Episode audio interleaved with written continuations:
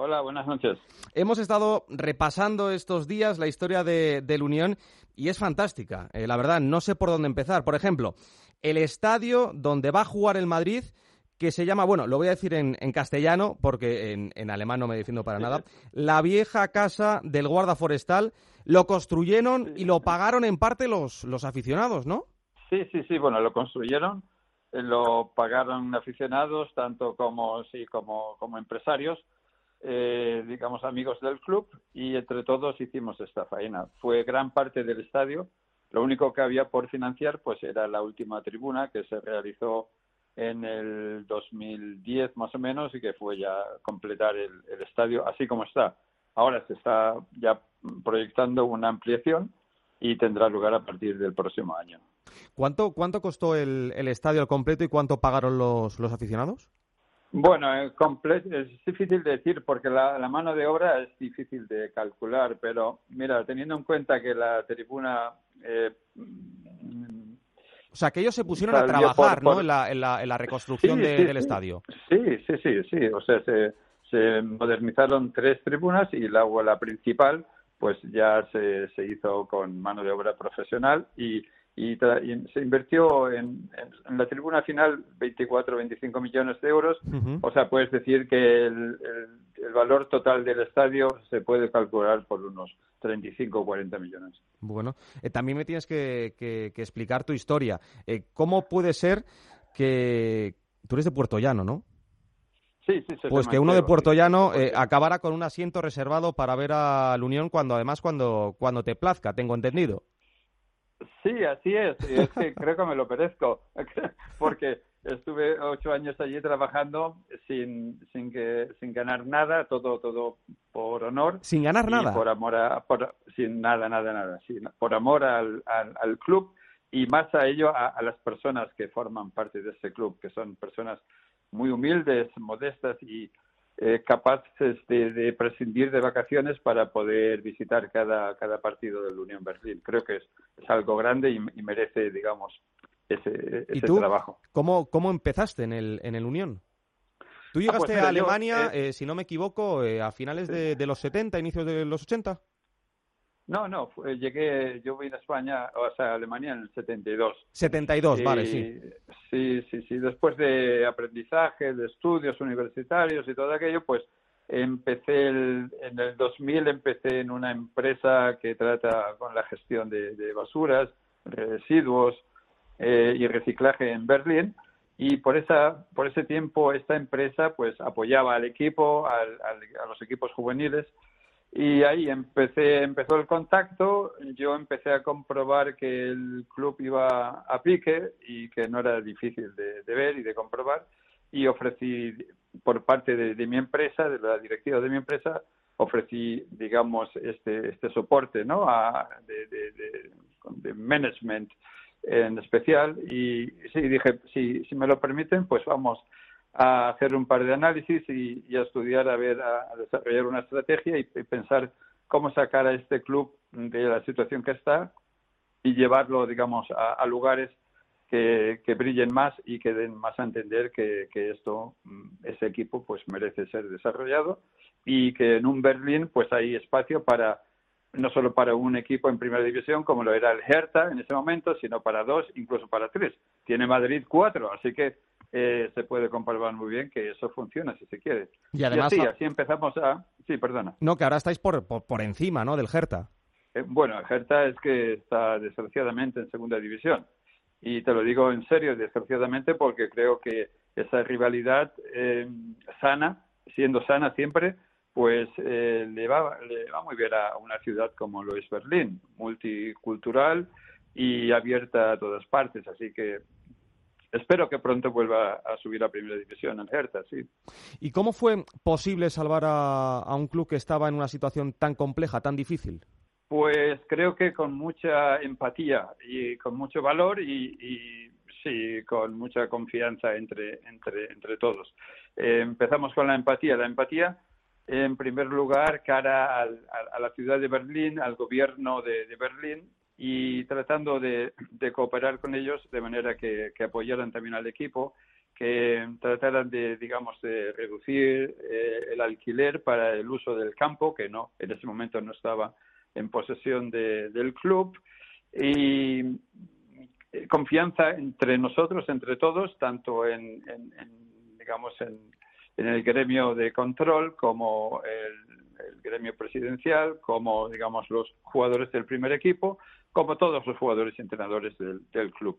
Y es algo que sí, que nos llegó, digamos, a, desarrollar una cierta conexión unos con otros, una identificación con el club y, bueno, y lo que ha servido siempre, pues, recordar eh, los, los principios de este, de, de este club y cómo tuvo Unión luchar por defenderse en tiempos de la República Democrática Alemana, porque era, era un equipo que, que, que, no se quería por entonces, ¿no? Había un equipo, estaba el Dinamo de, de Berlín y ese iba, eh, era apoyado por la Stasi, por, por los, digamos, por, por el sistema político del de, el señor Honecker y, sin embargo, para Unión Berlín no había espacio. Entonces hubo que luchar, hubo que pelear y sí, hay, en ese momento, pues creo que ahí se, se formó una, una resistencia que, que, va, a, va, a, ser siempre y en cada momento, digamos, la base fundamental para, para el éxito de este equipo. Siempre que, que los, las personas y los protagonistas que, que, que, tratan con el equipo, pues eh, sigan siendo razonables, sigan siendo, digamos, eh, capaces de, de, de, ver que el fútbol no es más ni menos que que una faena por la, en la que se puede perder y ganar y en la que, por favor, no se debería gastar más dinero e invertir del que se tiene, o por lo menos tener una estrategia bien clara para que en cada fallo pues se pueda, digamos, resolver el asunto y, y recuperar la, la situación. Es que eh, es maravillosa la, la, historia del Unión Berlín. Eh, esta semana, eh, estudiándola, también hemos descubierto esa unión que hay entre los hinchas, los aficionados y, el club. Y, por ejemplo, antes de, de Navidad, en ese estadio se produce esto.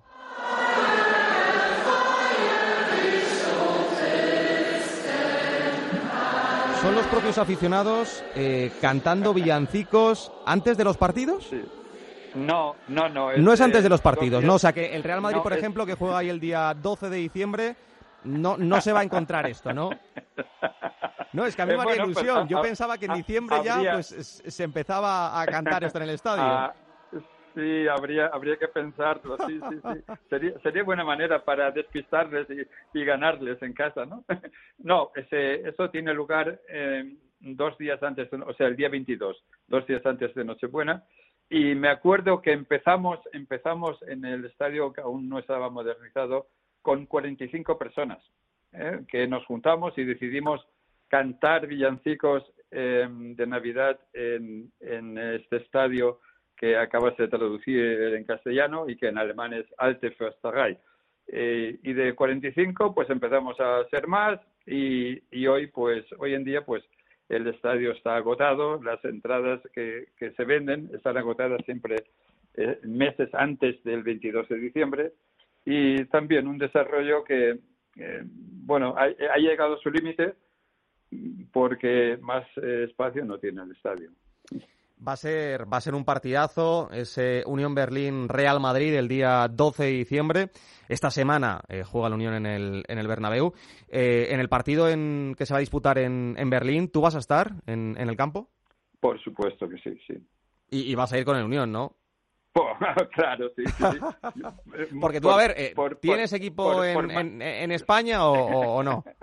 Tú dijiste sí, que, sí, que bueno. lo, lo, el, el, máximo nivel que podría alcanzar el Unión Berlín o que a, a ti te hubiese gustado y, y, que lo va a lograr es jugar contra el Real Madrid. No dijiste la Champions en su día, hablaste del Real Madrid. Eh, dije contra el Madrid y no en partido amistoso, sino competitivo. Ah, pero podría ser y en, bueno, es... claro, es que en otra competición es, es, es complicado.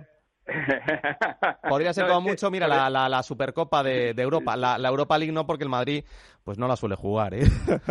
No, no, no, pero podemos, puede ser que lleguemos a jugar por, yo qué sé, por la Copa de, de Europa de Campeones, ¿no? El, no, no, no. Sí, el, el, el que gane la Euroleague la Euroliga contra... Justo, la, la, Supercopa Europa, como pasó con el, con el Eintracht. Sí, sí, sí, así, así es. Sí, sí. Bueno, pero yo, te, por responderte tu pregunta, sí, soy madridista, siempre lo he sido. Y, y ah, en otra entrevista que, di, dije, bueno, aquí en aquel momento donde yo eh, fui responsable del club, pues mm, creo que formamos un, buena, una buena base, ¿no? un fundamento para, para poder ahí empezar a construir piso, piso sobre piso. Y hoy en día, pues me da la impresión que eh, de, de, esto ha salido un rascacielos, ¿no? Porque ya lo que lo que queda es ya el, el, el cielo por encima y es jugar contra el Madrid, que, que son los los los galaxios, ¿no? ¿Cómo los galácticos, sí, los galácticos, los galácticos, los galácticos, pues para para que veas. Es que no no sé no sé dónde se puede subir más, ya, según el al punto que ha llegado Unión Berlín y, y bien conociendo, digamos, eh, el origen del club. Oye, ¿por qué no llegar a, los octavos de final de, de, la Champions, cuartos, semifinales y quién sabe si estar en esa en esa final, ¿no? Eh, por último, que no te quiero, no te queremos molestar más, eh, ¿te gustaría volver a formar parte de, de, algún proyecto deportivo? Te lo digo porque aquí en España eh, hay aficiones que estarían como locas, ¿eh? Bueno, bueno, pues no sé, yo creo que dependería de la oferta, pero eh, debería ser un club, digamos que simpático, con el origen como, como unión y con una afición eh, con, con tanto cariño en, digamos en el comportamiento entre ellos como como lo es unión y, y si si hay un club así de este tipo pues mira eh, ¿por qué no? Porque no teniendo tiempo eh, creo que y no fueron cosas difíciles las que tuvimos en cuenta en aquel momento pero es que a veces parece ser que sean las las más fáciles las que son difíciles de realizar sí, sí sí. Ah por cierto que no se me ah, puede olvidar. Eh, tú estás en contacto con el actual presidente Dirk Zingler. Eh, ¿Qué te ha dicho del, del sorteo de Champions y, de, y del Madrid? ¿Quería el Madrid o, o no?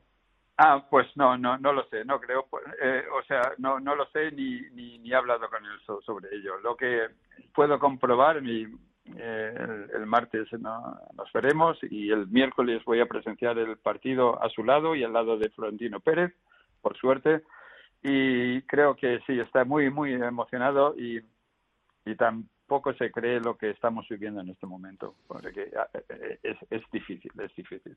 Pues Antonio, eh, te deseamos lo mejor y también a la Unión Berlín. Un placer y que el Unión pase al menos a, los octavos de, final. Luego ya a partir de ahí comprenderás que tenemos que ir con los equipos españoles. ¿Vale, Antonio? Abrazo muy fuerte, muchísimas pues gracias. muchísimas gracias a vosotros. Adiós, hasta luego.